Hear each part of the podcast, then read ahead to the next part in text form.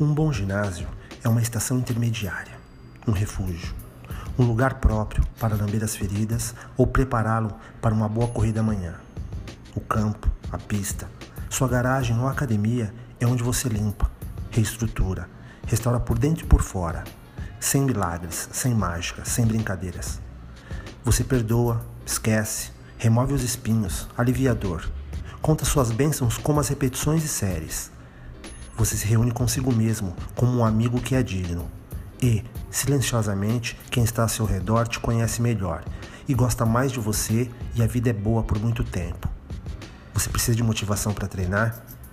É seu privilégio. Seja forte, seja corajoso.